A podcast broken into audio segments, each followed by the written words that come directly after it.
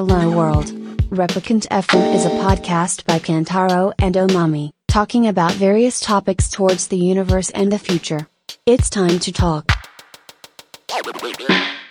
とまあわかりやすく。わかりやすく、面白そうだなっていうのは、すごい思ったっていうの。んんんで、初めて高尾を高を走った走って。はい。そっからトレランだから始めた。はい。う初めて走った時も、どうだったんですかいわゆる、えっと、どこから登っ、あ、えっと、高尾からスタート、高尾山口からスタートしまして、はい。影の部か。えっと、いわゆるその、裏高尾のロードをずっと走って、やっぱり、で休みの日は人が多いからっていう話でできる。だけその稲荷山コースだとかって通らずに、稲荷山コースから陣馬まで行って戻ってくるっていうのは今日初めて走る人にちょっと酷まあ確かに確かに。ですし、かといって、じゃあ、あの、稲荷山の人いっぱいいるコースだけで終わらすのはかわいそうだし、うんと思って、だったらっていうので、影の部山の方までロードで行って、そこから陣馬まで行って、はいはいで、陣馬からまた影の部まで戻ってくる。いわゆるその、えっ、と、陣馬ピストンうんのうん後半の部分だけを取ってかな、うんそれぐらいで、まあちょうどかなって思ってたら、はい私行けますと。うん。全然まだ行けます。あえ？って、じゃあ影信から陣馬行って、はい陣馬から影信に戻ってきてまだ行けますって言うから、うんじゃあ稲荷山まで戻ろうかって。で、結局コース伸ばして、最後稲荷山から戻ってきたよね、あの時ね。うんうんだから距離的には結構走ったよね。だから20何キロ。初めてね25、。6は走ったんじゃないかなと思うんですけど、うんだから、あ、割りかし走れるんだなっていうのは。えで、ゆうかさん的には楽しくてみたいな。楽しかったですね。それが楽しかったし、えっ、と、そう、その時も GoPro を持って走ってくれへて、ー。撮ってくれたんですよね。はい。はい。はい。なんか、自分が山走ってる姿を残してくれて、うんうん。で、ちゃんと送ってくれて、ありがとうございます、みたいな感じになって。別にこれ、あの、なりそめみたいなことを言ってるわけではなくて、ね、トレイルランニングをそう、始める人には、やっぱりそうやって、なんか、ね、まあ、ましてや映像見て楽しそうだなって言ってきてくれてるので、やっぱりす、ね、せっかくだから映像残してあげてっていうのは当然だし、う楽しみ。ううんん。でもそれあれだね。例えば自転車で言うと、なんかすごいいいところを、いい、うん。いいなんだろう、いいコースん。であったりとかを最初に提供してくれて、うん。で、それにプラスして、こうやって走ってるっていうのをちゃんと映像に残してくれるみたいな検討のも多分一緒で、うん。まあなんかそういう美味しいところ、どうやって楽しめるかなみたいなところ、もう初心者の人にも、なんか楽しんでもらうためのものを用意してくれて、うん。で、そしたらやっぱり楽しい、あ、もっとやりたいみたいなのを、やっぱ最初の初体験がうん、そうだと、うん。やっぱり楽しいもんね。うん。まあっていうか、そうね。大体、な、まあどんなアクティビティでもそうだけど、最初に引いちゃうと、もうやらないからさ、次。に。あった、そう。だけど終わっちゃったり。うんやっぱそう、最初のファーストコンタクト、うん。その体験に対するファーストコンタクトってめちゃめちゃ大事で、うん。そう、う。ん。すごく、それがやっぱり楽しい。楽しい。うん。もう、2019も後半ですよね。はい。最後の最後で、うん。なんかすごいものに出会ってしまって、うん。で、まあ、その2020入ってから、またでもその花輪さんもトレイルランニングの、はえっ、と、初めての人向けのイベントもやってたりしたので、うんそれに参加したりとか、うん何回かこう、そういうイベントに参加しながら、うん。っていう感じでしたかね。なるほど。じゃあもうそっからはい、がっつりトレイルランニングにハマっていったみたいな。そうですね。うん気づいたら。まあ、気づいたら。気づいたら今はね、LDA に。はい。はい。今年の2022年の1月から、まあ今現在入ってるっていう形ですね。うんうんしかもっていう。パートナーになってたしって感じで。確かに。気がついたらもう気がついね、たら。あの、この読売ランドの裏山をはい走るっていう。感じになって、まさか、はい。ね。うん。僕はまあある程度こう、規定路線というか、うん。こうもう言ってもトレイルランニング歴10年ぐらいになるから、まあまあ、裏山走る家に住むっていうのはまあね、うん。考えられる未来ではあったけれども、まあまさかね、2019年にトレラン始めて、はい。海外レースに出て、うん、そんな人生になるとは思ってもない。いや、だから初めね、その花輪さんと私に、はい。いや、私山走って、足太くならないですかねって言ってたんですよ。うんうんでいや、なんないなんないって、そんな。あゆうかさんが気 気にしてたってことそう、ですね。そう、気にしてたって、はい大丈夫ですかねって。だかうんら強そうな人ってやっぱ足太いから、はい。いやそう、皇居の人シュッと、シュッとしてはるから。おしゃれな。そう。すごいそうあれで痛い思いがはいあるんやろうなっていうのはあって、でも、うん。大丈夫だと。うん。あそこまでなるのにどれだけの血の滲むような努力をしてると思うんだと。朝起きては走ることを考え、雨の日にどれだけ走り、月間の走行距離がいくらだと、はいいくら D プラス稼いだだの、はい。どんだけしんどいねんと。っはいていうのを経てのこの足だと。うんうん。だから太くならないよ。大丈夫だよ。そう簡単にならないよ。はうんうん。い。2019年の終わりにそう言いましたけど、はい。まあ今2022年も秋に差し掛かって、まあもう3年がそうそう、経つ3年がね。はい。立派な足に育ちました。いや、やっぱそこは、ちゃんと練習してるからっていうのはありますよね、でも。うん。こんなはずじゃなかった。こんなはずじゃなかった。でも結果オーライってことでだよねい。や、今だって皇居じゃあ走ろうって言っても、多分文句言われますよね、僕ね。じゃあ、日曜日予定空いてるなら、じゃあ皇居2周走りに行こうよ。えーって言って。したら裏山ね。確かに、こっ20ちか周したらあえては行く必要はないと思うからな。ううんんうん。やっぱりね、そこは。はい。もういい趣味に出会ったなと思いますね。でそっからそれが行海って、外レースそう、にの、になっていくわけですよね。さっきのそのね、ソルトフラッツの、えーえ50マイル。そう、はい。50マイルはいの方ですよね。だからアメリカのユタ州はい。ですね。うん。っていうところでうん。走って、はい。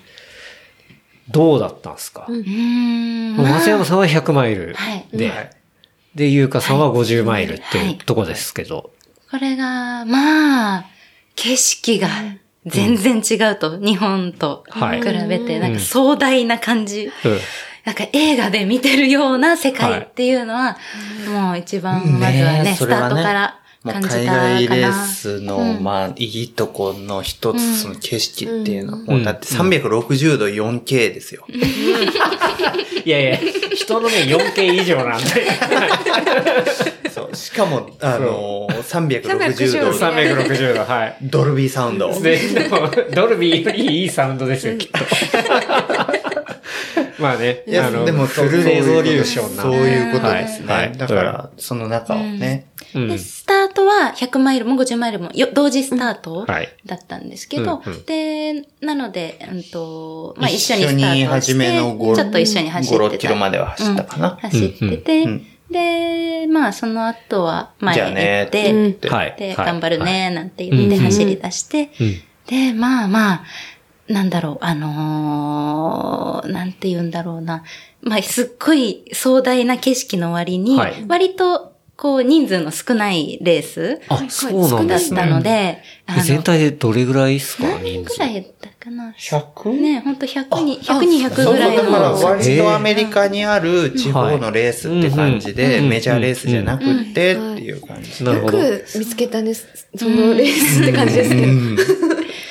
でも、あの、事前にね、見てたオフィシャルの、あの、映像とかもやっぱすごくて、はいこうはい。上から撮ってる潮の中をこう、うん人が天のようにこうやって走ってるっていうのがあったんで、まあでもまさにそれで、うん結構、一人になる時間はい。がはい。長くて、前も後ろもすっごい見えてるはずなのにまあ誰もいない。そらそうだ確かに。あ あ、その、レースの醍醐味みたいな、うん。誰かがいるから頑張れみたいなのがないってことだだって80キロで100名とかだったら、はい。そらチリチリになりますもんね。一箇所だけピストンの箇所があって、こう、すれ違う人とかがいたり、すれ違う人だけじゃなくて、犬もすれ違ったり、それはうん、あの、犬も一緒に走って OK っていうのがちゃんと、はいあはい。の、大会のやつに、ね。レギュレーションに書いてあって。うんえ、犬80年 犬は。最後まで走ったかどうかまではわからないけど、それ走れる研修、相当限られてくると思う。うん。そう、でもまあ、そっから、うんまあ、映像をつくたびに、なんでしょう。まあ、初めての、その、海外で、はい。日本語が通じないエイドのスタッフ。でも私もそんなに英語が喋れるわけじゃないから、本当単語単語で、なんか、なんとかかんとか。はい。はい。でも、エイドも、なんだろう。あ、ポテトチップスが置いてあったり、うん。カラフルな、あの、チョコ、チョコ、はい。はい。チョコとかがあったり、ん。まあ、フルーツは普通にあったりとかって、まあまあ、80キロ、え、50マイルの方には、あの、ビストロエイドはなかった。なかった。すごいなんか面白いエイドが100マイルの方にはビストロエイドっていうのがあって、絶景の真ん中に、うん。あのーカフェみたいな電球がほら、いっぱいこう、イルミネあーーション。チックな、あはいの、裸電球が、はいポンポンポンポンポンポンポンと連なってて、うんそれが、あの、ついてるような、で、スタッフが全員、タキシードの、あの、柄の T シャツを着てて、そう。なるほど。はい。で、はいまずそこのエイドの入り口でうん、詰めしぼ、冷たいおしぼりを渡されるんですよ。ほうほう。しかもちゃんとトングみたいなやつで。へえ。面白い。でちゃんとしてるんですよ、だから。うんうんで、メニューを渡されて、うんメニューにはちゃんと、あの、ファストコースとか、うん。はいはいなんか、あの、スイートコースみたいなのがうん。書いてあって、お品書きが書いてあってで、まあ、でもそれに関わらず、うん。あの、エイドのカウンターのところには、うんうん。あの、冷たいコーラだとか、はい。あと、えっと、カップケーキだとか、えーで、これは僕救われたんですけど、うん。あの、カリカリベーコン。ああ、いいねアメリカでよくある。はいアメリカの、はい。日本ではもう目にかかれないぐらいのカリッカリのベーコン。うん。で、あの、そこでカリカリのベーコンとコーラを飲うんん。で、うん。うん。だってコース頼んだら時間ないもんね。そう。そんな。そうなんです。でそうなんだも、なんかその選べる、要は、そういうエイドにも遊びがある遊びがあるよね。そうそううんちゃんと机にさ、花瓶にお花。ああ、すごい。壁にお花があったり、凝ってんすよ、一つ一つ。いいですねテーブルクロスが引いてあって、素晴らしい。で、まあ子供たちもそこで一緒には、なんていうか、手伝ってくれてたりだとかう、ん。で、その、100マイルだと途中にそのエイドがあって、そこから先20キロのループになってて、もう一回ヘトヘトになってそのループ戻ってくるんですよ、このエイドに。で僕戻ってきた時に、あの、すれ違うランナー、これからそのループに挑む後続のランナー、おじちゃんがいて、はい。おじちゃんがうん、この先どうだい？って聞いてきたんで、はい。僕が苦い顔して答え答えに困ってると、うん。苦い顔してただけで、アンダースタンド。オッケーはいはい。で、あの、顔を歪ませて、大げさなリアクションをして、おっちゃんはそのままに、あの、その道 コースにへ。消えていったっていう、理解しましたっていう。話。めちゃくちゃね、かっこよかったですね。そういう掛け合いがすごい良かったりとかうん、うん、なんかカリカリベーコンくれる時のやっぱりなんかエイドのスタッフの、なんか、ハウスゴーインはい。どうだい？はいって言って、で、食べて美味しかった。って回復したって言ったら、ハバナイストリップとかって言ってくれたりとか、やっぱりその、ね、なんか、元気が出るんですよはい。ね。はい。っていうビストロイド。はい、一工夫だね。えー、それは100マイルの方しかなかった。なかった。なかっなかったのか。なるほどね。うん。ででもそっから、うん。そっか、走ってって、うんうん。えー私は、どれぐらいだったかな？結局、10時、10時間、11時間ちょっと切ったぐらいで、なんとかゴールして、はい。で、でも一番最後の残り7、8キロみたいなところでちょっと気持ち悪くなっちゃって、はい。思いながら、ほとんど歩きながらでしたけど、なんとかかんとかゴールをし、一応女子3位にそのレースをすごい。なったんですよね。でも、あの、まあ、振り返れば、ずっと1位を走ってたんですよ。あ、そうなんですね。はい60キロぐらいで、一人速い選手に抜かれたのと、最後歩き始めてからもう一人に抜かれて、っていう感じで、ちょっと悔しさはあったけど、でもまあ楽しかった。はい。でももうとにかく気持ち悪いっていう状態のゴールだったのでえ、気持ち悪いって、もう完全に胃腸トラブル的うん。胃な腸が、で、ちょっと自分でも、なんだろう、まあ経験値不足もあるしっていうところで、最後、まあ残り10キロとか。で、こっから何も取らなかったらまあ走れないし、うんうん。まあジェル取ろうってなった時に、あの、カフェイン入りのジェルをはい。飲んだんですけど、それがちょっと良くなかったのかなっていうのは、あまあわかんないですけど、ねうんまあ、ねそれがちょっと、はいもう、もう効きだいぶ。揺れてきてるし、もういろいろね70キロ走ってきてて、それはちょっとあったかなっていうところですかね。なるほど。で、ゴールして、えっ、と、一応その走ってるゆうたくんに、はい。なんとかゴールしたっていうのを LINE を送って、電波は全然通じたので、うんで、それ見てくれて、ね、お疲れって言って、言ってくれて。僕がちょうど100キロ超えたぐらいで、日が沈むタイミングだったのかな、うん。うん。ぐらいだったかな、うん。で ?7 時、8時とかそのかな時に、今、3 100キロ超えて、今3位なんだっていうのを電話かけたんですよ、僕。打つの、打つのは、そうそう、そうだ、電話打つのは手元狂うか確かにら、確かに。で、スピードも遅くなっても嫌だからうん、音声で行こうと思って、うん。もう電話かけてうん、スピーカーにして走りながら、道悪いみたいな状態で。そう。なんで、あ、お疲れって言ってくれてありがとう。今ね、今ね、3位走ってんだよねって。そう。それもう自分で分かったんですね。なんか誰かが途中で言ってくれた。エイドのおじさんが、はい。You are sad って言ってくれてえ、マジで？ってうん。言って、で、まあ、そっから100キロ超えたあたりで、こう、3位争いっていうのが結構熾烈で、はあ、はあ、はあ。あの、夜にもなってきてうんう、ん。で、3位争いをしてた相手っていうのがうん、結構こう、サあの、サポートをつけて。向かい風には車をこう、予報並走してるんですね。車の後ろ走ったりあとかそんなん OK なんで。ルール的に OK なんで、そいつもやっぱり、ね、あの、なんとかゴールをするためにってやってることなんで、はいもちろんさ、ありなんでえ、す。向かい風でその車を風よけにするみたいな感じ？そうそうそうそうですはいおー。気持ちよけない2時間でもまあ、総合力なんで、うんはいはいそれはね、うんあの、ありなことなんで、はいはいで、エイドでも仲間が、で、ペーサーもつけてってやってて、うんうんで、こっちはやっぱり一人で心細いから、確かに。そうだよね。メンタル、単独ですもんねそう。だからメンタル的にこれ負けたらおしまいだろうなと思って、うんメンタルで優位に立とうと思って、はい暗くなってからは月が三日月で出てたので、はい。あ、もうこっちはライトを消して、うん。こっちの居場所をわからなくさせるとか、う。ん。勝負をさせない相手に。っていうのを考えて、GPS だけで、はあ。みルートは把握して、ね、あの、マジっすか？マジっすか？月明かりってあ結構出てると、まあライトを消すと目が慣れてくるんですよね。あそれ、言ってた。沢登りを私たちがしに行った時に、ナオキングそう、ノーキングとか、まあ、要は、ええっと、っとそういう山に入って、まあ、OMM とか、そう、アドベンチャーレースやる人が言ってました。だから夜は、その、ヘッテンを消して、で、月明かりで、ちゃんとその、尾根のラインとかを見て、行くんだって話聞いて、マジかが逆に、そう、邪魔になるみたいな話をしてて、全然よくわかんなかったけど、でも多分それに近い話ですね。まさに下が白い、白い砂漠なんで、うん割とこう視界が広け、開けてるので、その森の中で月明かりで進めって言われたら、こっちも別にその、特殊部隊でもないし、うん はいあの、できないと思うんですけど、でも砂漠だからある程度道はわかるし、うんうんうんうんで、まあ迷ったとしても平べったいから、はいあの手元のその時計の GPX 見ればわかるからっていうので電気を消して、でも相手はヘッテンつけてるから、うん僕のヘッテンが消えれば僕の位置はわかんない。わかんない。確かに。どんぐらい離れでてるかとも松山さんは相手の位置はわかるみたいな。はい。うん。で、僕が後ろにいるときはうん、相手が僕がどれぐらい近くにいるかがわかんない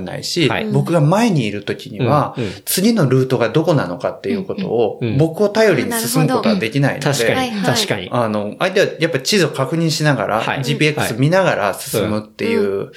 だから後ろにいるから別に優位なわけでもないっていうことがある。で、その中で、あ、ここ分かりにくいな、このルートっていうところで、うん。はい。一気にこっちはもう、あの、差を勝負をかけたんですね。開いてると、やっぱり後ろパッと見ると、はい。あの、ペーサーと、うん。あの、ランナーとで話し合ってる様子が、うん。なるほどこっちは見えるわけですそううん。はい。ライトがこう揺れてるので、はい。はい。あ、迷ってんなと思って、はい。はい。あ、もうこれでいけたなっていうので、もう3位確定、あ、入賞いけたなって思って。うわやべえ。でも、人生で初の100マイルだったんで、人生でそうなん走ったことがはなあはあ2016年に155キロのスペインのレース出てるんですけど、うんはい。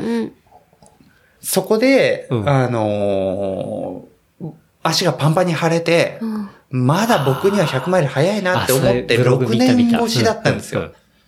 うううんなるほど。6年越しで、の100マイル。3位入賞決定だなって思った時はやっぱアドレナリン出ますよね。うんうん。でも、そうなればもうスピードバンバン出るうんし、痛みも消えるので、うん2、1っていうのはすぐはで、あはもう気がついた時にはトップ走っあ、て結果て、はあ。結果トップでゴールっていう。うわ、やば。トップでゴールですよ。やばい。私ねは、そっか、5、6時？夕方、5、6時ぐらいにゴールをしてて、はい。で、そっからまあ、あの、多分今3位だよって言ってたら、大体これぐらいになりそうだからっていうのは聞いてて、一、回シャワー浴びて、車で寝て、でもまだ気持ち悪いから休んでとかってしてた時にまた電話がかかってきて、今、今1位だからって。うわ、やばい。1位でゴールするからって、はいで何時ぐらいになるから起きててねとか。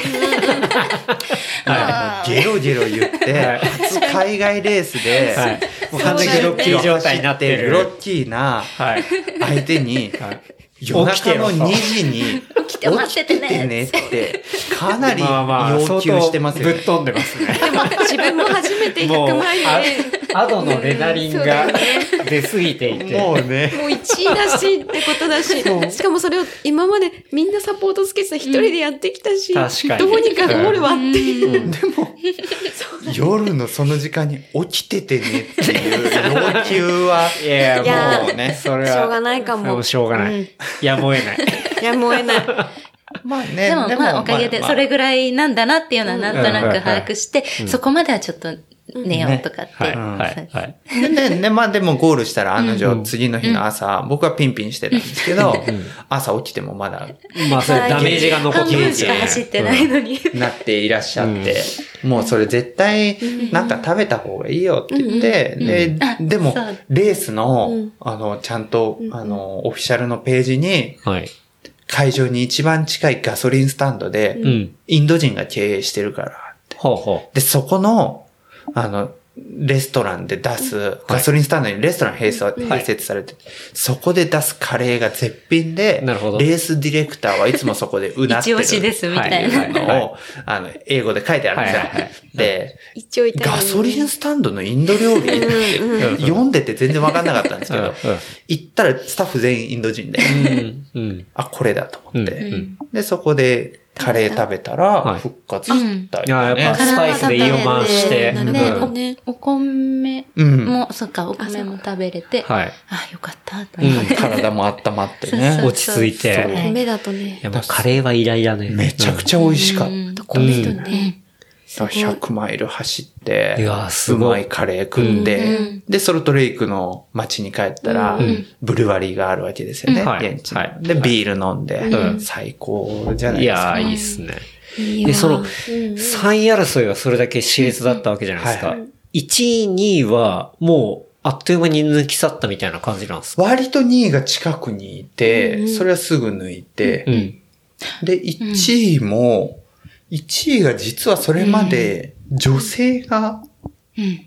ほ割と長い時間トップを走ってたみたい。でええただ、もう僕が見つけた時には、その女性もうん、初めやっぱり飛ばしてるかう。ら、うん。もうゾンビ状態というか、もう目が定まってなくって、で、僕が初めてその女性はもうはい100マイルのランナーだったら気づかなくて、うんそれぐらいもうえ、遭難してる登山客にしか見えなかった。ウォーキングデッドみたいな感じ。はいもうね、中学生で習う英語のような、は Are you a runner? って言ってい。っていう聞くぐらい。はいはい。で、まあもちろんイエスと。はい。うんうん。で、あ彼女が一番前走ってたんだって。でも、あるあるで、やっぱりその、前の方走ってたりすると、短い距離のランナーとかが、うんこう、最後の方のランナーとかが、こう、はい。残ってて、それを抜かしていくレースとかっはい。て結構あるんですよ。うん100キロ走ってる人が50キロの後ろの方のランナー、先にスタートしたカテゴリーのランナーを抜いてゴールするとかってよくあることなんで、そんな感じかなと思って、うんうん。でも聞いてみたら100マイルのランナーで、はあ。はでも結局そのランナー、5位とか6位とかまで落ちてたんで、残りの10キロ、15キロで随分多分落ちてたんですけど、うん。うん。やっぱり、うん、3位争いは熾烈だったのは、結局まあそいつも元気にゴールしてたので、うん。うん。あの、元気なままゴールできた人とはやっぱりいい勝負してたんだな。うん逆に、初めの方飛ばしたからって言って、必ずしも強い100マイラーとは限らないのでね、。うん。うん。うん。うん。1位、2位は割と簡単にというか。なるほど。はい。はいはい。はい。るほどなすごいな。じゃあもうほんと二人で100マイルそうだねだし、50マイルで。はい。で、無事カレーも食べて。うんはいで、ビールも飲んでみたいな。はい。なるほどね。それで、帰りがね、もう無事帰ってきたんですよだったらよかったんですけど、はそこから、帰りのソルトレイクシティかはいはいら、アトラン、あ、違う、えっと、ソルトレイクシティから LA。はい。で、LA から東京成田っていう飛行機をはい別々にチケットを買ってたんですよ。うんまあ、お値段その方が安いさっきちらっと言ってた話ですね。はい。そしたら、うん。ソルトレイクシティの夜11時ぐらいの最終便10で時。LA 行きたかったんですけど、うん。はい。で、翌日 LA から飛ぶはずだったんですけど、うん。ソルトレイクシティのその飛行機に乗る瞬間に、空港にもついてても、あとは、もう登場するだけみたいなところあので、搭乗の窓口のところですよ。うんもう荷物も預けて、うんうん。キャンセルって出てきて、あ、お、飛ばないんだ。いきなり。欠航ですよ。はい。うん。え、待って。でも、明日の LA 成田っていうのは、別の航空会社で撮ってるから、はいはい。え、これなんとか飛ばないと帰れないよ、僕たちって。うんうん。で、まあ、あのーその航空会社にごねてう、ん。もうカウンターで、いや、あなたたちのせいで、はい。僕たちは、これに乗れないんです飛行機に乗れないわけだから。はい。帰れないしってね。で、がん頑張れば、次の日の、えっ、と、それもでも2時間ぐらいごねたかな。頑張って。なんかね、その航空会社で一応、んえっ、と、羽田まで行くやつとかはあったから、うん。で、交渉しようと思ったけしたけどど、はい。私たちが保証できるのは、その LA までだけですよ、そこまでの。あー乗ってないからって、うちでは。はいはいはいだから LA までだって。うん。あとはその先のやつが、もし、その提携している会社とかだったら、あなんか、ちょっとできたかもしれないけど、イアンスだったりしたらって話それが全く別だったのでうん、そこから先は知りませんよ。はいはいそういうことだったんで。うん。もうこっちはだから、もうじゃあ LA 行きの、うん。もう一番早い便じゃあうん。取って言って、うん次の日の早朝取ったら、はい。LA でのうん。乗り換え時間あれ1時間とかだったかな、うん。50 50分とか1 1時間とか。うん。で、空はい港、あのー、最初、最小乗り換え時間っていうのが空港ごとにもう世界に決まってるみたいで、それの LA 空港って1時間半とか1時間40分って書いてあるんですよ。普通だったら。空港が大きいから、はい。成田とかよりも大きい空港なんで、うん。で、もうこれダッシュで行くしかないよねって、かけるかかけるかって言って、うん。で、もう二人で夜、うん。じゃあ、僕は、あの、荷物預けてるのを取ってから行くから、二人で一個だけ荷物を預けていはいはいはいはいて、それ以外は、それぞれがリュックうん。持っていて、うん。うん。機一個しかない内持ち込みで、から一個だか一ら、個を取りに行くと。うん。で、私はとにかくカウンターに走れと。はいはいで、先並んでろと。確かに確かに。で、うん並んでうん、行列に私は荷物を持って割り込むから。あでも私の心の中で、もうその中で、いや、これ、僕が残るならなんとか帰れるけど、うん。これ、前野さん一人うん。残していったら、これ、リアル帰れなくて泣くパターンがそうだね。そうだね。で、まあ、先行けと。はいはいっ。ていうのは心の中で思ってて。うんまあでも、先列に並ばせようと。そうそうですね。で、まあ、あの、結局まあ、LA について、はい。もう、あの、ダッシュして。ドンキュン、ドンキュンって、あの、あの、あの、本来のレースより緊張感あるじゃないですか。なんだそのタイムアタック。やばい。でとにかくダッシュして、私はそのカウンターに無事着いて、うん。で、そこの人に、今からもう一人来るんだってはい。話をしたんだけど、いや、もう閉めるよっていうのを言われちゃっうて、で、電話じゃあがか電話して、はい。今どう荷物出てきた？取れた？って、いや、まだ出てこないって言って、うん。もう閉めるって言われちゃうんだけどって言って、で、あなただけよってなってるんだけどって、うん。そしたら、俺のことは構うな。先に行けって。あれそれ聞いたことある。僕も聞小きましたよ。トレイルランのやつだな。はい。フォレストガンプでいう、あの、そう、段注意です。段注意の。松山さんも同じ感じで、はい。段注意になった段注意になってました段注意ねはいソルトレイクから LA までは一緒に来たけど、LA で最後は電話でお別れをしてじゃあ私日。本で会おう。なるほど。はい。やっぱりまあ二人別に残ってもいいけど、そうなると航空券代が無駄になっちゃうまあので、ね二倍になっちゃうからはいだったら乗れるんだったら乗ったまあまあ、方がいい。一人だけでも帰ってみたいな。うん。で、僕は一人、うん。LA 空港でひ一夜を明かすことになったわけですけれども。まあそういう話だったんだ。あのなるほどね。しかも、あの、僕の荷物が結局出てこなくて、え？で、カウンターに行ったら、は Your baggage あ、うん。still in Salt Lake City あって言われじゃあて、結局来なかった朝一の系だ。便にはしてくれたけど、荷物を荷物載せてなかをった。変えるっていうことをカウンターの人たちも忘れてたみたいで、ええ結局、あなたのバッグはまだソルトレイクシティだよって言われて、うん。はいわかったって。じゃあもう今日は LA に残るから、うん。あの、次の便でよこすように言ってくれって言って、まあ結局次の便で来たんですけど、はい。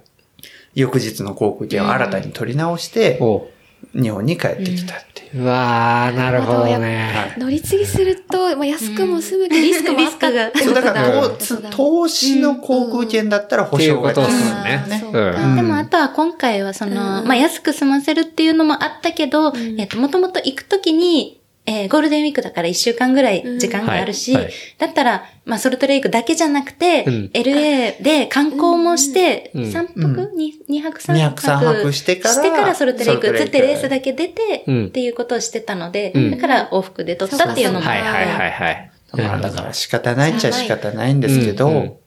まあ、無事に帰ってきたとは言えない。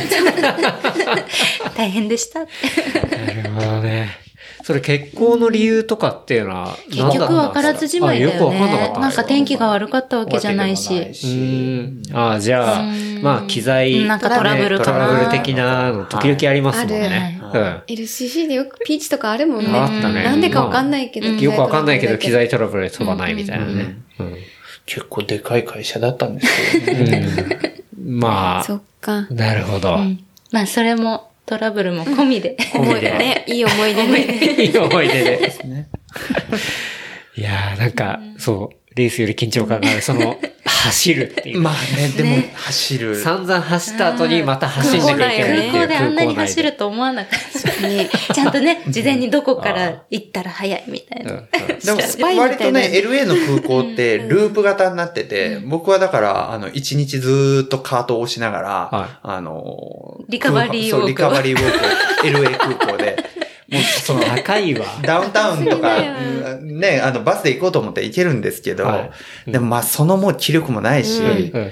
荷物あるしね。荷物あるあー確し、かに。うん。もういいかと思って、うん。はい、空港のベンチで寝てて、うん。うん。そしたらね、なんか、わかんないですけど、弁当の柄をベンチの下に置いてたら、うん。目が覚めたら、それがなくなってて、え、新品のペットボトルの、あの、クリタ、クリスタルカイザー、はい。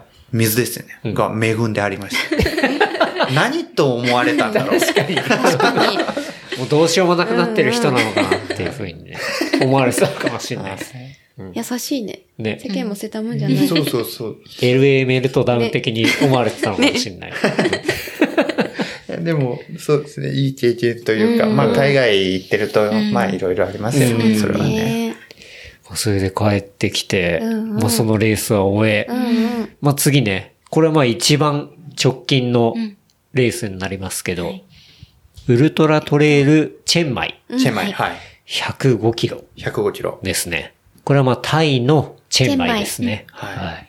いいとこですよねは。ゾウさんと遊んだりしましたね。で、これ UTCM にまあなるんです。、略すとそう、うんそうかな。でも、シリーズ戦、UTMB シリーズとは何も関係がない。もうなんだって UTMB と日程だな。同じそうでねそうですよね。だから、この時期っていうのは UTMB と、もう完全にウルトラトレイル、うんうんえっ、と、マンでんとボモンブラン。え、違う。うんモンブラン。そうですよね。うんはい。で、えーまあ、みんながシャモニはいーに行く中、えー、そのね、ゆうたさんと、えー、ゆうかさんは、チェンマイに。そうです。はい。みんなが高いなんかアルプスみたいなこう、切り立った山を映ってるところで、私たちはジャングル。ジャングルに。はい。これはレース自体はね、ね。マセオさん自体は、これ、初めてではないですよね。2回目で、実は2019年うんうん。に、えっ、と、当時も優勝してまして、はい。で、当時もということは。今回も、はい、すいません、優勝してきましたが、はい。はい。えっ、と、なので、まあ、前回優勝してるので、うんうん。まあ、大会のことも知ってるし、はい。まあ、あの、二人の休みが合う日が、やっぱり、あの、割と限られてる中で、うんうん。このレースだったらじゃあいけんじゃないかなっていうことで、で、割といいレースというか、アットホームで、まあ、さっきもちょっとお話ししてたように、うん。あの、飯もうまいしと。うん。うん。で、あの、飯作ってくれるおばちゃんもいい感じだし、いい感じだし、みたいで、あの、会場の雰囲気もいいし、まあ、コースもそんなに難しいコースでもないというか、うん。あの、冒険感はあるけれども、うん。まあ、例えばその D プラスが8000も9000もあるようなレースでもないし、うん。うん。まあ、あの、割と走りやすいから、まあいいんじゃないかなと思ってさ、二人でじゃあ行こうか、とうんいうことうん。で。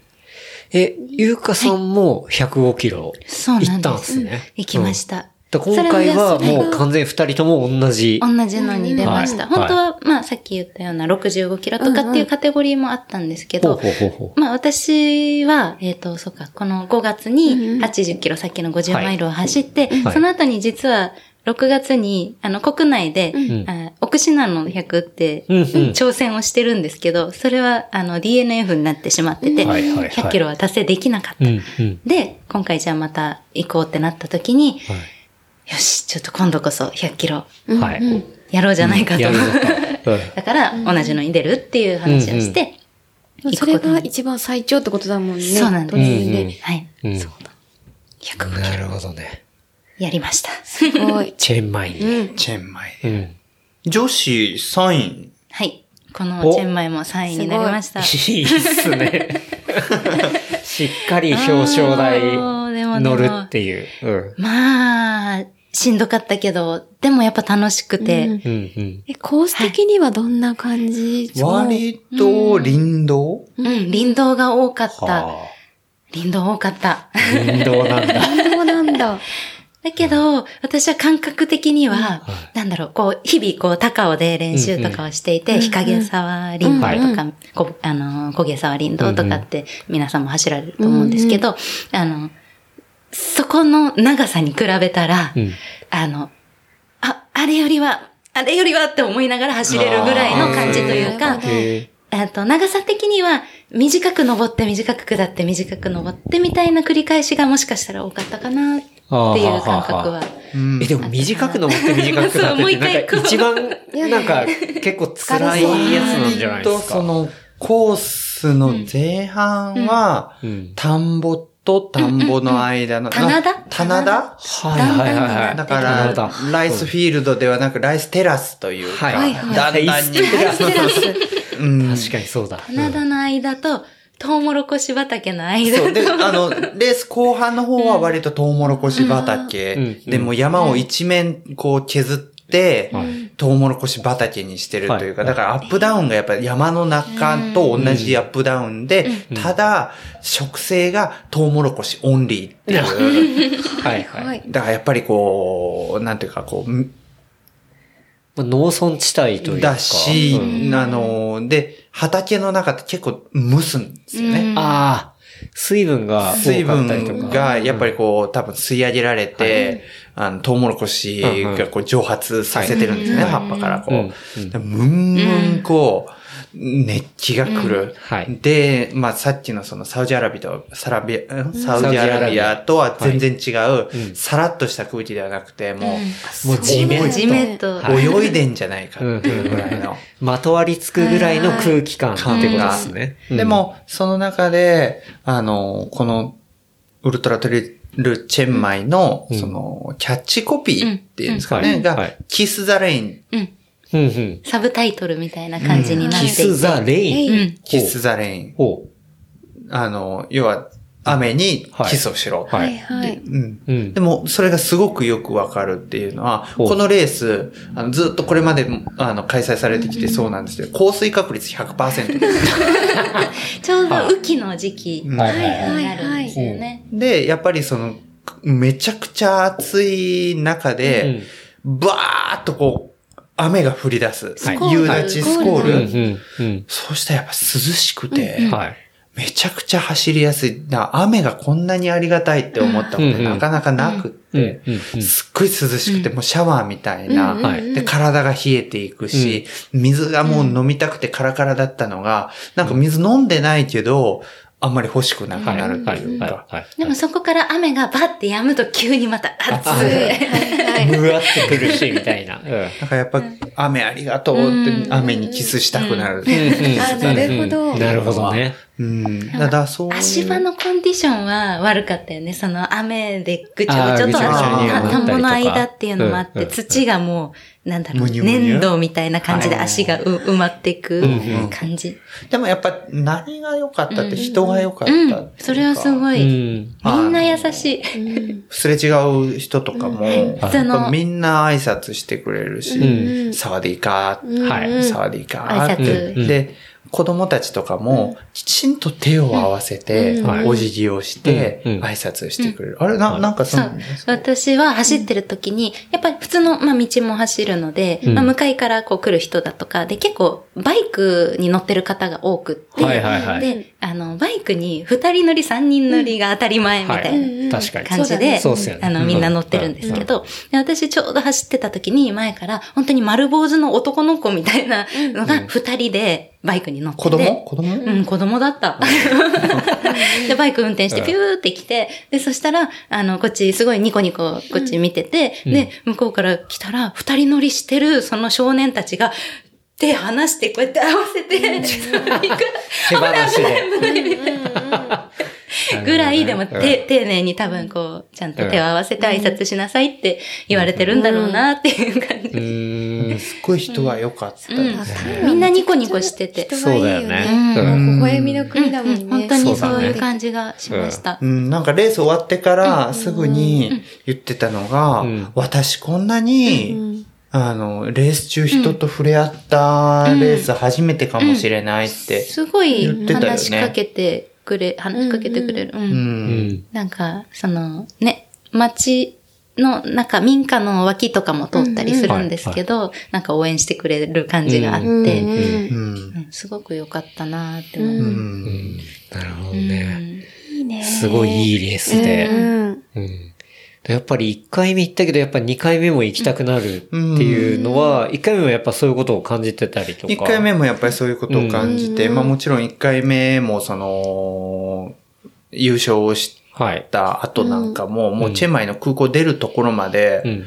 その、おーチャンピオンみたいな声かけられて、あの、一緒に写真撮ってくれみたいなこともあったし、あのーあ、今回で言うとやっぱりその、むまあ、前回はその、トキミンゴのメンバーと行ったって、うん中澤さんとかと行ったっていうのもあっうん。うん。て、あの、やたらとその、いわゆるその皆さんももしかしたら SNS とかで見たことあられるかもしれない、その、トキミンゴポーズっていうね、はい。あのーまあ、フラミンゴ的な は、い。トキミンゴ的な。はい。ポーズがあるんですけど、それをこう写真撮影とか表彰式とかでしまくってたら、うん今回行ったら、んあの、MC の二人が、うん。おー、ゆうたーって言って、ドキミンゴポーズをまず向こうからした。すごいすごい。ね、覚えててくれて。そうそうそう。ね。やっぱりそれぐらいいホスピタリティというか、あの、うん。フレンドリーだし、うん。ホスピタリティあるし、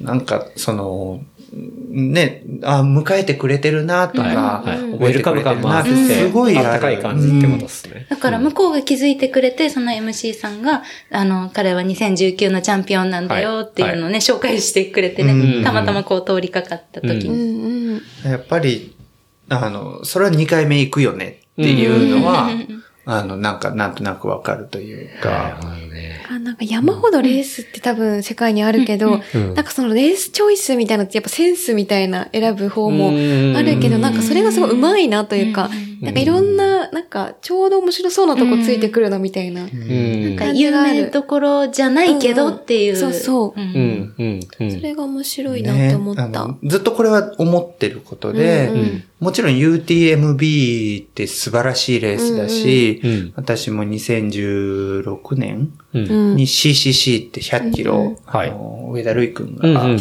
えっ、と、2位になった年、はい。うん。出てるんですけど、もちろんその時全然私は300何十位とか、うんうん。もう本当に観光半分で行っていて、うんうんうん入賞とかももちろんできない、あの、頃の僕だし、うん。でも、あ、素晴らしいレースだなって、いいとこだなって思いましたけど、うん。でもやっぱりその後いろんなうん。世界のレース回ると、うん。あの、それだけじゃないなうん。っていう、うん。トップオブザレースかもしれないけれども、はい。だからといって、ホスピタリティが、じゃあ他のレースはそれに比べ物にならないかって言ったら、そんなことはなくって、うん。このタイのレースだって、うんあの人の温かさでは決して負けていないし。ももちろんそこはそのランナーのレベルだとかってタイムだとかっていうところでは劣ってるかもしれないけれども、うん。見る景色がじゃあ劣ってるかって言ったら全くそうではないし、うん。食べるものが美味しいか美味しくないかで言ったうん。らそれは全然もう同じぐらい美味しいし、うん。うん。っていうのをうん。やっぱり世界のいろんなところで見て、うん。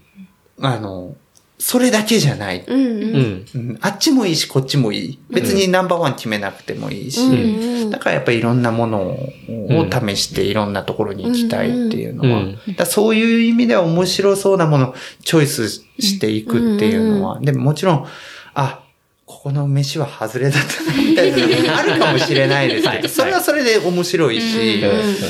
だからそれはなんか、あの、いろんなところでいろんな思い出を作るっていう意味では、うん。別に、あの、有名なレース、それは国内でもそうですけど、有名なレースだけが全てではない。もちろんそれはす魅力的なレースの一つではあるけれども、うん。他にも魅力もいっぱいあるうん。し、選択肢もある。もちろん。っていう。はい。だから海外レースどうですかって言われても、日本以外は全部海外だし、うん。確かに。うん。だから、日本のレースも海外のレースも同じ土俵で、同じ、なんていうのかな。同じ目で見る。うん。で、まあフラットなあっちもいいし、こっちもいい。うんだから別に海外レースがどうとか、日本のレースがどうとかっていうことじゃないのかなってうん。いう。それすごい思いますね。だから、うん。うん。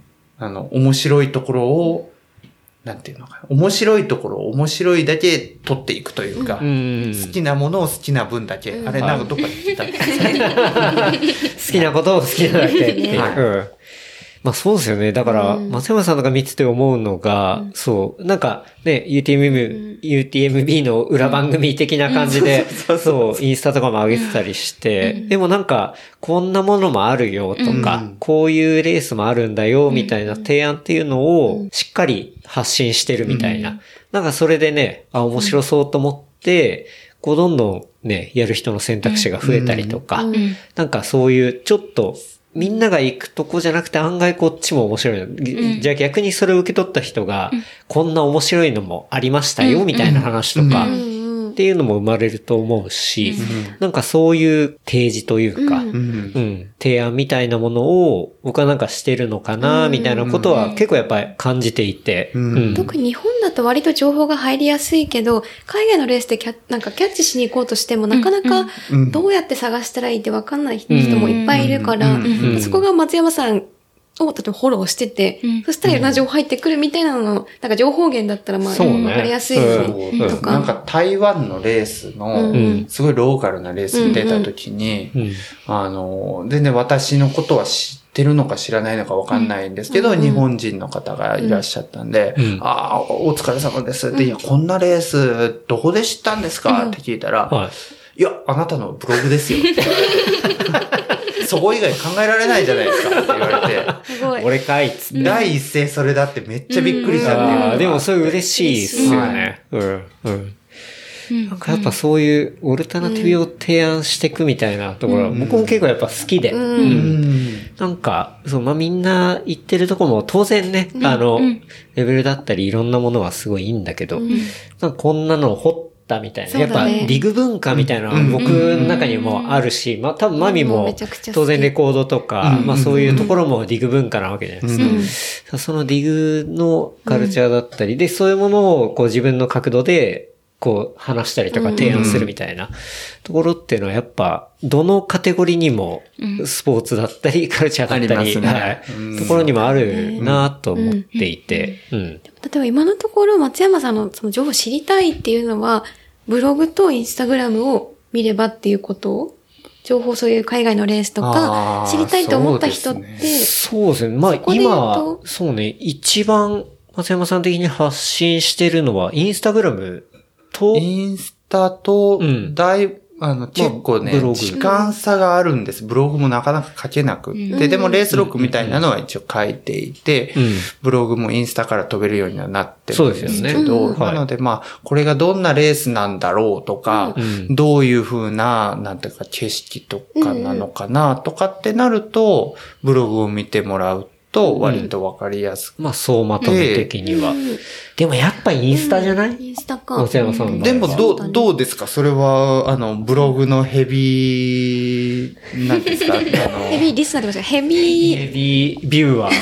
ビューは、閲覧者として。閲覧者として、もうね閲覧、者。今はあんまりかけてないもんね。うん。私は、私があの松山さんのブログってはい。見たのって、うん。えっ、と、最初その知り合ってから松山優太ってどんな人だろうって、そのインスタのそのブログのところに飛んではい見たときに、まあ最初にそのレース録みたいなブログが今もうこうやってるやつがあるんですけど、はい。実はなんかそこからまたさらにもう一個のブログに飛ぶことができて、もう一個あるんですか？別のブログ、まあ、それがもっと前の話なんですけど、はい。はい。それが実は、ニカラグアへ行ってアミーゴっていう、知らない、それ。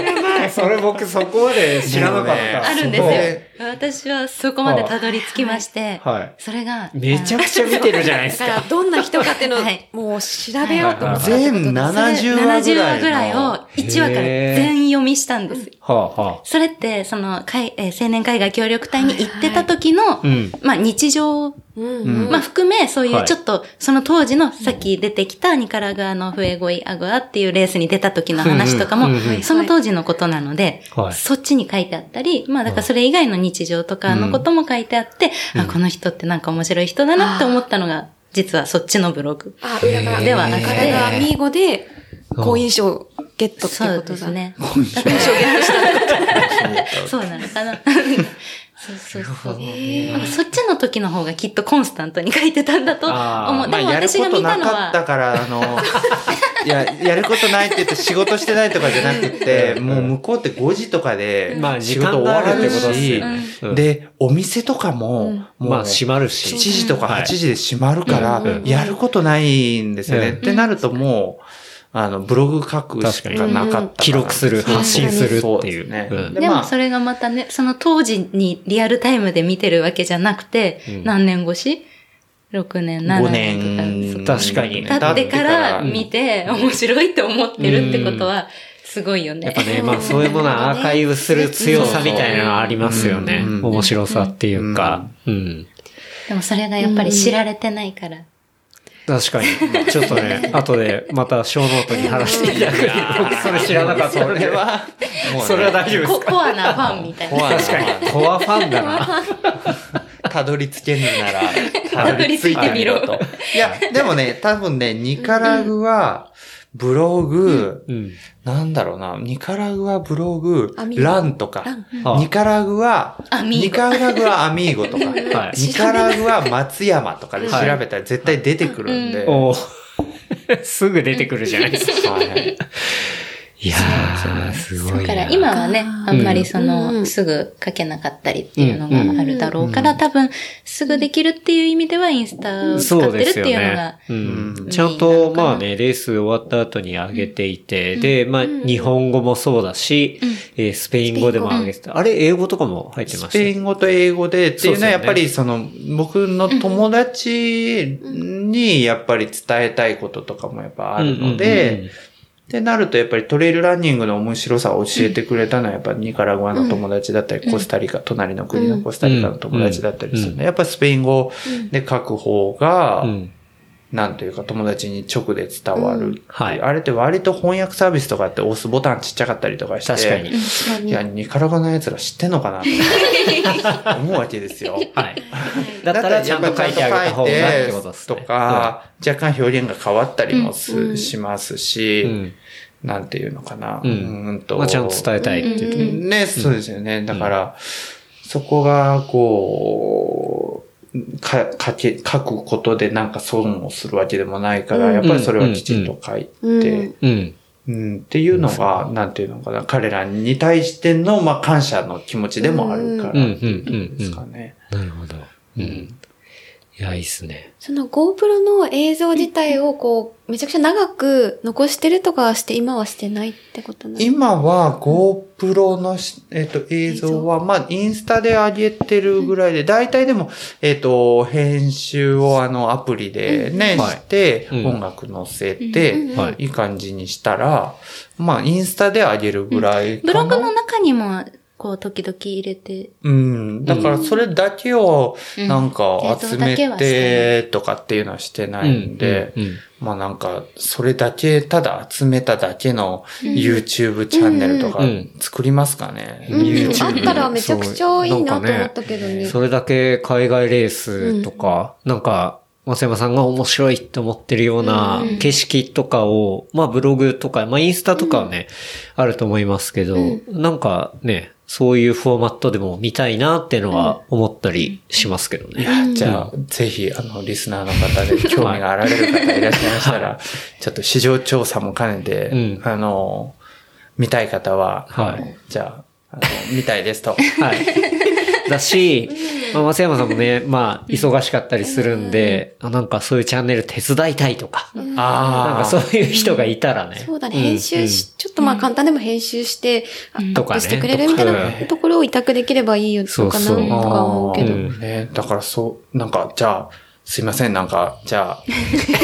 DM をはいただければ、い。ね。はい。うん。うんまずは一緒に山に行きましょう。そう。なんか、そう、だね結構、まあ YouTube とかね、うん。まあトレイルランナーとかもポツポツいますけど、まだやっぱそんなに多くないっていうか、うん。あとなんかいろんなとこに行ってる、海外にいろんな、なんか行ってるみたいなのだけ上げてる人多分いないあんまいイメージがないと思でう。うん。例えばその有名な、ね、レース行ったりとか、うん。こういう、うんうんなんだろう、すごい過酷過酷なレースに行きましたみたいな人はいるけど、うん。なんかそういうローカルなレースにいろいろ行ってるみたいなところって、あんまり見ないな。まあ、あんま見ないですよね。はい。UTMB とかの、ね、そうまあそういうのはいっぱいあるじゃないですか。っていうところで、うん。まあ、あの、インスタグラムのプロフィール欄にも私、うん。その、グローカルって書いてるんですよ。グローバルではなくて。っていうのはやっぱり、もう本当にローカルレースの世界のっていうところなので、そこを狙ってくる人はなかなかいないですよね。うん。で、それがね、松山さん行って、で、ゆうかさん行って、うん。で、一緒に行ってるやつが、あの、チャンネルに上がってったら、これなんかすごいいい、うん。もういいコンテンツになりそうかなっていうのは、思いますけどね。今日を境に、はい。そう、なんかすごくいいなって思う。心を、うん。ねあの、改めて。いやいや、改めなくていいですけど、なんか、そういうのがあったら、すごい知りたいし、見たいなっていうふうに単純に思うなっていう話です。なるほどうんなんか少し余裕が出たら、例えばスペイン語で、なんだろう、字幕を起こして、そしたら友達にその映像を見せられるみたいなところは、まあ喜結構大変だけど、んその先にそういうのがあったら、なんかいろいろつながりそう。ザムさんがやりたいこととリンクしてきそうな気もした。面白そうな気しますね。多分、普段全然ね、僕らが見てるのとは違う景色をいろいろこう見てきたわけじゃないですか。そうですね。はい。それはそれをうんまあみんなにシェアするみたいなところでは、すごい価値があるものだと思うし、うん。まあ、すごいみんなも見て面白いし、刺激になるものだと思うし、さっき言った、例えばじゃあゴールアウトのそのパーティー感とか、まあ、あの、応援する感じだとか、なんかそういうものって、こう話しててもなかなかわかんない。でも、映像で見たら、あ、こういう雰囲気なんだみたいな。ねなんかそれこそ、まあ、二郎さんとかも言ってましたけど、えっと、あれは、ウエスタンステーツとかだっけ、あの、ゴールデンアワーみたいな、その、だね、はいえっと、うん。あるじゃん。で、み、と映像見て出たいと思ったやつそうそうそうあの思い出せない。とか、そう。まあ、トラちょ全然名前出てこない。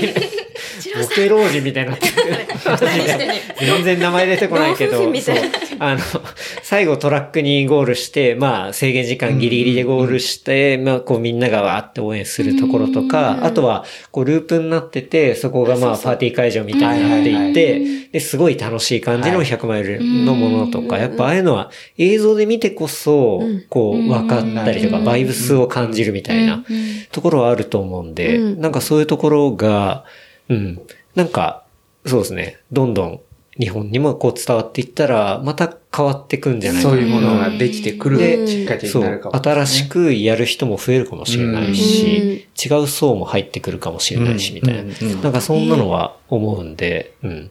それは僕はできないんで、あの、松山さんおお願いします。願いします。行ってきます。っていうとこですかね。なんか余力があれば、ブログとかで生き方とか書いてほしいとかも詳しい。ああ、いいかまあでもね、今、難しいね。刻一刻と変わるからな、状況も。う。そうん。ですね。まあでもやっぱね、そういう向こう、到達点に何があって何が面白いんだってところがあれば、あとはもうみんな行く方法はいろいろ考えたりとか、調べれば今で自そうするわけだと思うから、うん。まあ帰りはね、大変なことはあるかもしれない。そうだね。そんなこともあったっていうのもいや。全然なんとかなるんでね、それは。うんというわけでね、そろそろお時間も来ておりますが、ネクストレースとかってどうなってるんですか？次。次。はい。僕は来週、だからこれ 来、週なんだ。はい。これがもうオンエアされる頃には終わってる。え？あれ？でも月月曜曜日日ですよだよね。月曜。あさって来週ですはいはいはい。はい来週か。じゃあまだだ。あ、でも、これが今後半だから、はい。そう、後編だから確かにもう終わってるかもしれないですね。はい。終わってるね。どうなんですか？これを聞いてる、これを聞いてる松山優太さん自分、はい自分に聞きたいです。うん。えー、ソウルうん。はい。100K。100K。はいということは、えー、100キロはいです。ね。はい。が、えっ、と、来週ありまして、はい。で、ソウルの、えっ、と、街中、本当にもうソウルステーションのすぐ近くの広場スタートで、はい。えー河川敷だとかも含めて走って、ほう。で、ソウルって盆地になっているというか、周りが山に囲まれているので、はいはいその山を登ったり降りたりっていうことをして、100キロのレース。なるほど。ソウルって山あるんだね。ね。ねあんまり、イメージなとね、街中から山が見えるぐらい山が近くそうて。だったっけ？なんか行ったことあるけど、あんま意識してなかった。うん。そうか、100、でも、ちっちゃく、その、都心でガーってなってるだけで、うん周りは100キロ走そうるからかもしれない。てかまあ、そもそもソウルにもう焼肉食いに行こうぜ、つって行ったりとかしてたぐらいだから。全。然こう、そうね。うん、走る感じじゃなかった割と常設のトレイルの看板があったりだとかうんうんしへてー、ソウルって結構そのトレイルは、うんうんうんあるので、あるんですね。それを多分繋いで100キロなんだろうはいはいはいはいなとまあ、ソウル100キロ初めて出るので、お、初レース。みですね。はい。いやー、いいっすね。ネクストレースはそんな感じで。はいうん。いや、でももう、ほんとすぐですね。すぐです。もう、だからもう休みにかかってはい。ます。もはい。テーパリングに入ってるみうもうたいな。今あるコップの中にどれだけ水を注ぐかっていうことうん、うん。コップを大きくはもうできない。うんできない。はい。なるほどね。いいな、韓国美味しいビールもありそうだし、そうね。うフーん。ドもいいし。結構クラフトビールとかもすごい盛んだったり。ねうん、う。うんん、でますさねに。、そうそう。ミッケラーソウルが。あそうですね。そのグラスで。はい。今日ビールを飲んでる我が家のグラスはミッケラーソウルとミッケラー台北のグラスを使ってますけど。もう各ね、アジアから収集した 持って帰ってくるの大変なんですよね。確かにグラスは割れね。そうだし。割れちゃうから。うん。T シャツにくるんで持って帰っうんてくる。うんうん。なるほど。じゃあ次はソウルとソウルと。いうところで、これもね、楽しみですね。はいはい。ゆうかさんの方は？私は何次は決まった、りしますか？えっ、はいと、そう、ソウルには行かないんですけど、うん。あの、八ヶ岳スリーピークス。あ、そう、その前に、明日、はいはいは明日？は？それは自分は選手じゃないですあがあ、、ペーサーで。ペーサーやる予定はありますけど、レースとしては八ヶ岳はい。が、えっ、と、再来週になるかな。うん、うん。まあ、それは39キロ。はいちょっと短い。まあ短いって言っても私にとってはまだまだあれですけど。いやいやいやいや、もうだって。まあでも、なんだろう、こう、長い距離も挑戦したいし、うん。あの、でもそれだけじゃなくて、短いのも、はい楽しいし、いろんなのが走れたら楽しいなっていうのは思っていて、で、なんか八ヶ岳のそのレースはすごい、こう、口コミでやっぱりアットホームなレースだっていうのは聞いてたので、はいうんうん去年、一昨年と多分開催されてなくて、ようやく今年開催されるっていうことで、もうすぐにエントリーをして、うん。出ることにしました。スリーピークス八ヶ岳トレイルはは、い僕はまあ初レースでしたね。あそうなんですね初のトレイルは。確か はい。どうでした？いや、面白かったですよ。なんか雰囲気とかも、なんかすごい出店の周りとかも、まあビールもあったりとかして、すごいいい感じで。なんかこう、前夜祭もあったりして、ああ、そうそうそうそう、そうですね。うん。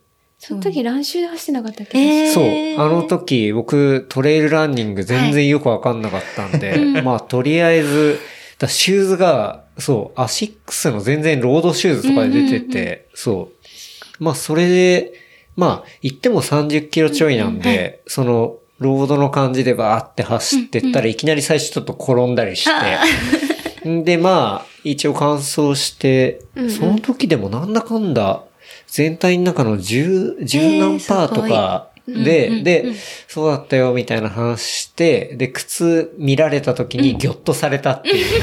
それで走っこの？たの人、何なのみたいな。靴底もツルッツルなやつで走ってたんで、はい。っていうのが、そうですね僕の初めてんです。2018年ぐらいだったかな？うん。いや、楽しみに。っていう。そう。いいっすね。それが来るとうん。いうところで。はい。うん。まあ、それぞれね、レースがあって、お楽しみにとね。いうところですね。はい。いや、ありがとうございます。なんか、告知、ありますでしょうか？告知。告知と言われるほど何かこう、手広くやってるわけじゃないんですけど。まあでもあのー私で言うとやっぱり、まあ、高尾で、あの、イベントは、あの、してまして、それこそさっき出た、申し込むで、はい申し込むで。あの、マウント高尾ベースキャンプっていうところを拠点にしまして、毎月、あの、ファンファンランと、はい。ファンランランっていう、まあ、ファン、あ、違う、ラン一つにつき10キロ。フはいはいァンファンランだと、もうファンの方が多い。もう、はい。だから10キロ。もう10キロだけ。はい。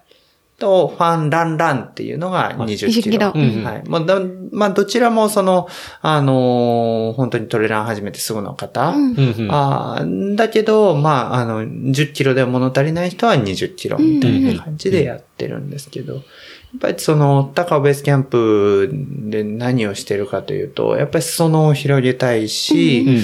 このスポーツの楽しさとか、山のある生活っていうのが、まあその人の、あの、生活を充実させていくっていうことをはい。広めていこうっていう活動をしている、まあその一環なんですけど、うん。だからそういうのをやってるので、もしそのトレイルランニングっていうのは、まあ私たちも走り始めた時に、え、何目指してんの？とか、言われたじゃないですか。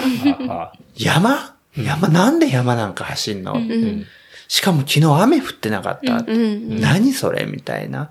うんでそう、そういうところから一歩ちょっと踏み出そうかなっていうんうんう人を手助けするっていうか、はいいいっすね。うんちょっと、あのーマラソンやるノリで、うんえートレイルって最近聞くけど何かなとか、うんうんもしそういうこと気になってる方だとかいたら、うんぜひその、我々、多分これを聞いてくださってるっていうことを、方は、もうそういう方というよりはもう走ってらっしゃる方多いと思うんですけど、うん。なんかこう、あ、この人仲間にちょっとこう、引き寄せたいなというか、うんうんうん。こっちの世界に巻き込みたいなっていう人がいたら、なんか、あ、こういうイベントやってるから、初心者でも大丈夫らしいよって言っていただけると、すごくありがたいなと、いいですね。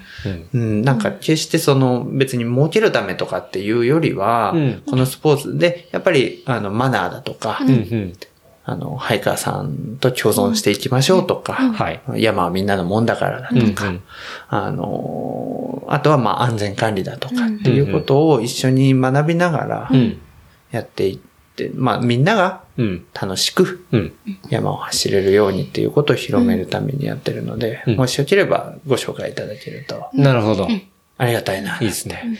まあそういう、こう、イベントの情報とかは、やっぱ、松山さんの、まあ、インスタでも告知もするし、しあとは、まあ、マウント高尾ベースキャンプのアカウントでもそうですね。うん告知、アナウンスするし、みたいな。そうですね。はい。うんまあ一番いいのは、なんか、その、もし込むでなんかフォローをしていただくと、もうイベントが上がったら通知が行くみたいなので、はいはいメールが来るみたいな。そうですね。うん、なまので、マウント高尾のアカウントがあってってことあってでですすね。ね。だから検索かけていただくと、まあ、すぐに出てくるので、うんフォローボタンだけ押しておくと、うんあとは鬱陶しくなければ、その通知が、はい。っはい。来るっていう。ていう感じですかね。時々、一回か、あの、さっきの、ファン、ファン、ファンもやったことあるよね。ファンファンファンって欄が一個もないじゃないですか。ゼロキロイベント。ゼロキロのランニングイベント。どういうこと？どういうことですか、それ？あの、高尾。どうなんすか？マウント高尾ベースキャンプって、まあ、レストラン併設。ああ、そうですよね、一そ回に。こで、はい。まあ、あの、美味しく食べて飲んで、はい。山のことについて話し合うというか、へー。要はその、アフターレースのさっきのパーティーみたいなことを、いつも高尾に来ているけれどもうん、一人で練習したりだとかは、い。いつもイベントに一人で参加するし、はい。まあなんとなく顔見知りはできたけど、うん。名前もわかんないし、うん、なんか普段どんな練習してんのかなとかって気になることを、もうお互い仲良くなってうん、うん。もう別にイベントとか参加しなくても、もう、うんうんえ、来週山っすか？って、一緒に行きましょうよっていう仲になりましょうよっていう、はい。はいはい。はい。そういう会をたまに開いたりだとか、面白。面白い。ファンファンファン。ファンファンファン。ただ楽しいだけし。ははい。いいいね。いい。うんうんい。割とね、11時過ぎると、はいレストランのそのカフェスタッフとかうもん、なんか、合流してきたりとかして、おはー、いいっすね。もう、みんなで楽しくなるだけっていう、はい。うんはい。そういう場所ですねね。。うん。うんね。泊まれるしね。宿泊ああ、確かにそうですね施設でもある。ので。上にも、はい。泊まるスペースありますからね。はい。はい。なるほど。告知。前田選手は、はい何か私は、特にないです。特にないですか？お口。あれはおすすめコンテンツは？あ、そうですね。ほんと最後の最後ですけど、おすすめコンテンツのコーナーありまして、まあ、全然見た、聞いた、読んだ、まあ体験した、こんなレースとか、うん。まあそういうものひっくるめて、こう人力レコメンドでね、プログラマティックなレコメンドもあるけれど、やっぱり人のレコメンドっていうのがね、やっぱ大事かなっていうところのおすすめコンテンツなわけですけど、何かありますかね？ありますか？え、待ってください。あの、前の選手はもう、どこに所属してるんですか？もうおすすめのコンテンツってもうあれしかないじゃないですか。どこに所属？はい。私は今、LDA はいランニングクラブ、うんうん。あの、高尾にあります。はい。はい。あの、アンサー4っていうブランドうんうんの、えー、店舗になります。リビングデッドエイドっていうところの、えーランニングクラブにはい所属をしてます。うんはい。まあそこは有名な、まあコーチが いらっしゃって。はい。有名なコーチ。はいあの、先ほどもお話に出ていましたけれども、JR 田中さん、はい。あとは井原智和さん、トムさん、はい。はい。で、あとは福島舞さん、はい。えーあと星野ゆかりさんと、はい。4名のコーチがい。らっしゃって、で、ボスに、あの、コバさんと、はい。いう形で、はい。えーはい。もう有名人揃いの。と こココンテンツは、コンテンツは。ろで、コンテンツ。うん。LDA 自体に。あのーもう、まあうん。ね、走るんであれば、そう、JA さんもいた、まあ、今はちょっと外れたりしてますけど、まあ、もともといたりみたいなところもあるし、で、実際、まあ、そのね、高尾の LDA ってあの場所では、まあ、僕はね、その、ともさん、ドミンゴさんいて、で、その100、100、100の、あの、コラボの収録もさせてもらったりして、で、やっぱり僕結構走るときとか、あの、うん、やっぱ聞くのは、やっぱ結構100、100やっぱ聞いて、うん。聞くと、やっぱ結構モチベーション上がるっていうか、そう,、やっぱランニングでともさんが話す話とか、まあそういうところが、うん、やっぱ面白くて。で、そういうところを聞きながら、まあランニングする人、まあ特にトレイルランだと思いますけど、っていうところは、僕はすごい好きですね。で、最近あの、ドミさんの、こう、前置きの話というか、あの雑談がどん どんどん、ちょっとね、あの、拡大していって、まあ、それは僕は嬉しいんですけど、はい。で、まあ、ドミさんも最近、あの、本を、出したらはい、ねニューダイエットも出版されましたし、はい。っていうところでね、あありがとうございます。相変わらず、100、100はすごい面白くて。やっぱりあれ自体が割とこう、カルチャーを作ってるというか、100、100世代みたいに言われることもあるかもしれないけど、まあ、あの、コンテンツというか、まあうん。あの、ポッドキャストもそうですし、うん。発信されてることっていうのは、100、100自体めちゃめちゃ長いっすもんね。うんもう8年ぐらいやってんじゃないのかな、多分。うん。だその、ね、最近で言ったらやっぱ走ってきましたが、久々に聞けたりとか。まさにんそうですね。っていうところがあったりして、うん。やっぱり、そう、まあ、この間のエピソードとかでもドミさんも言ってたけど、なんか100マイルを走る、で、それを収録するっていうところの、あの、もので、なんだけど、いやー、毎回飽きないっすね、みたいな話してて、なんかそれが、すごい本当その通りだなと思って、やっぱ多分、ああいうね、長い、言ったら旅みたいなものだから、まあそれぞれやっぱストーリーがあって、ドラマがあってみたいな。で、そこにもノウハウもあって、で、それっていうのが時代によっていろいろ変わっていってみたいな。なんかそんなところが本当にこう、ダイレクトに感じる、うん。番組かなっていうのは僕も思うんで。なんかトレラン自体をポッドキャストで発信するの一番最初うんだったよね、いやいやそうだと思うよ。完全にうん。それをきっかけで始めた人もやっぱり山ほどいるだろうし。うん、うん。ね。それは本当に思うね。うん。うん。だから素晴らしいコンテンツ。ですね。ですよね。本当にそう思います。ね。うん。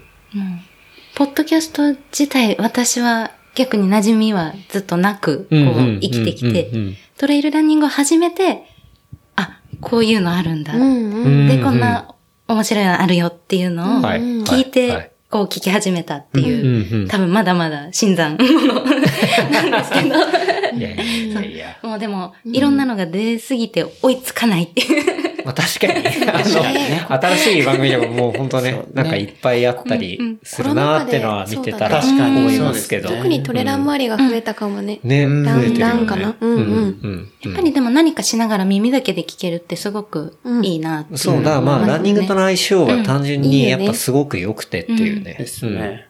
ポッドキャストを聞いてる人にポッドキャストを進めるっていう、この時間ね。ある。でも、うん、全然、うん、と思いますね。なるほど。まあ、あ、でもさ、コンテンツ、おすすめコンテンツ。おすすめコンテンツそう、この話をしてる間に何かなって感じが ずるいずるい。今時間稼ぎ。時間稼ぎで先に振った。いや、もう、あの、決まってて、はいあの、もうこれ完全にアジアトレイルマスター。アジアトレイルマスー、ター。エイジアトレイルマスター。あの、これを、まあ、Google で引っ張ってほしいなって、アジアトレイルマスターって調べてほしい。あのーまあ、さっき言ったような、その、東南アジアだとか東アジアのレースはいを中心にシリーズ化されていて、まだまだ日本では知られていないけれども、でも日本でも、えっ、と、シリーズ戦のレースが、えっ、と、これからだと、イズトレイルマスター。はい。ジャニー？あ、あ、イズトレイルジャーニー。ごめんなさい。はい混ざりました。イズトレイルジャーニー。ITJ ですね。だったりがシリーズ戦に入っていたりだとか。あの、本当に、あの、ある一定のやっぱりレースクオリティがあって、んえーきちんとした大会が、アジアの先ほど出てたラオスだとか、はい。まあその近くタイ、ベトナム、マレーシア、あの、本当に、あの、いろんな国でのレースを紹介してくれてますし、うんうん。で、そこでこう活躍してる選手なんかもきちんとこう、なんていうのかな、そこのアジアトレイルマスターのスター選手としてはい、こう、紹介してたりだとか、はい。はい。そこがこう日本人にもっとこう、うん、知ってもらえたらなっていう思いもある一方で、日本の人に対してはアジアトレイルマスター知った方が絶対楽しいよって。うんうん。うんうんうん。だって、3泊4日で見たことない景色に飛び込める。んで、しかも LCC があれば、はいお金そんな日本の大会出るのと変わんないし、あの、旅行もできて、うんレースもできて、うんで、えっと、ITRA の、あの、ポイントもあったりだとか、はい。やっぱり、あのー先ほどからずっと言ってるように、その UTMB だけではない、うんうん。アメリカだけじゃない、うん。ヨーロッパだけじゃないはい。っていうところで、うん。ぜひアジアトレイルマスターっていうのを調べてもらって、そこでレースをいろいろこう、調べてもらうというか、うん。うんあ、こんなのもあるんだとか、うん。ここ行きたいなとかっていうのを見つけてもらうっていう、もうすでにネットサーフィンの冒険がそこで始まるみたいはない。ことが、これ聞きながらでもできるっていうのは、なるほど。面白いコンテンツかいいっなと。でもそれうちもやりたいもんね。もともと東南アジアすごい好きで、うん。いろいろなとこ行ったりしてて、で、それに、まあ、や山走るとか、うん。ランとか、バイクでもいいけど、うん。関わればもっといいねみたいな話を結構していたから、そうだね。それをそこで調べられるのはめちゃくちゃ。まあ特にアジアで言ったら、うん。まあこのね、ジャパン、日本もうん。アジアの一員なわけですし、要はだからそこのうん。地域というか、まあ大きく見たうん。エリアを盛り上げるっていうのはまあ日本人もその一員なわけだから、そういうのをまあやっていくっていうのは面白いはずだし、じゃあアジア面白いよねっていう風になったら、じゃあ僕らがアメリカ行ったり、うん。ヨーロッパに行くの逆みたいな感じで、アメリカだった、の方だったり、ヨーロッパの方からアジアに来て、うん。で、ここのレースやばいとか、こういうイベントやばいみたいな風に、まあ、盛り上がっていくとか、っていうなんかそういう行き来だったりっていう流れが、まあもっと生まれるきっかけにもなるかもしれないっていうことだし。うん。割とシンガポールとか、ん。香港っていうのがそのもうすでにハブになっていて、そこに、えっ、と、イギリス人だったり、フランス人だったりはい。っていうのがいて、うんそこがオーガナイザーになって、そういうアジアトレイルマスターだったり、うんあるいはレースを企画してたりだとか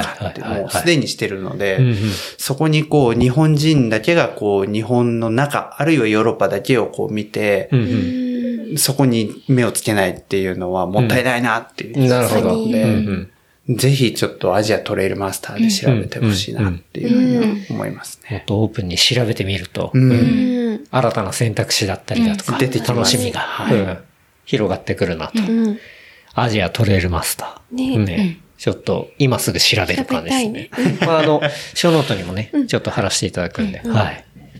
ぜひ見てみてもらえたらというところですかね。はい。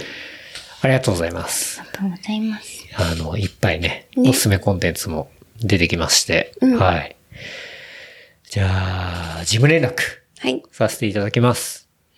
えー番組の感想、フィードバックは、ハッシュタグレプリカント FM、ハッシュタグレプリカント FM までいただければと思います。あとは、話した内容をまとめたショーノートは、レプリカント .fm で見ることできますので、こちらも合わせてチェックしてみてください。はい。いやー、ありがとうございました。ありがとうございました。ありがとうございました今日もね、。もう本当昼過ぎからうん。一緒に走って、美味しいご飯もいただき、酒も飲んで。ビールも飲み尽くし、はい。なくなっちゃいましたなくなね。りましたね。はい。すいません、飲みましたね。たね最後ちょっと口が回んなくなってきて。はい。まあ大体ね、あの、ランナーはすごい飲むんで、はい。っていうところですが、ほんとね、もう、海外トレイルの話だったりだとか、やっぱね、二、人が見てきた景色というか、うんうんまあそういうところから、あの、考えたりとか、思うところとか、っていうのをね、お話聞けて、すごい僕は楽しかったですね。ね、はい。なかなかあんまりこう、海外のん。レースについてがっつり話してるとこってあんま見たこと、聞いたことない？うん。かったから。まあ一応のエリアとかあったりするけど、でもなんか要は総合的に見て、うんじゃあ、どういうことがなったらいいなとかさ、うん。なんかそういう話とかってね、あんまり、そうだよね。うん、なかったりもするけど、うん。なんかそういうところが、こう、ね、刺激されるし、ううんん、なんかそういうところの話を、リアルな話としてね、うん聞けて、すごい僕は楽しかったです。ありがとうございます。ありがとうございましたありがとうございます。じゃあ、そんなところですかね。はいはい。じゃあ今日は改めまして、えー、松山さん、そして、えー、ゆうかさん。ね、ゆうたゆうかコンビで。はい。WU で。はい。いや、本当に長いお時間、ありがとうございました。ありがとうございましたありがとう。ございましたありがとうございました。それでは、また来週。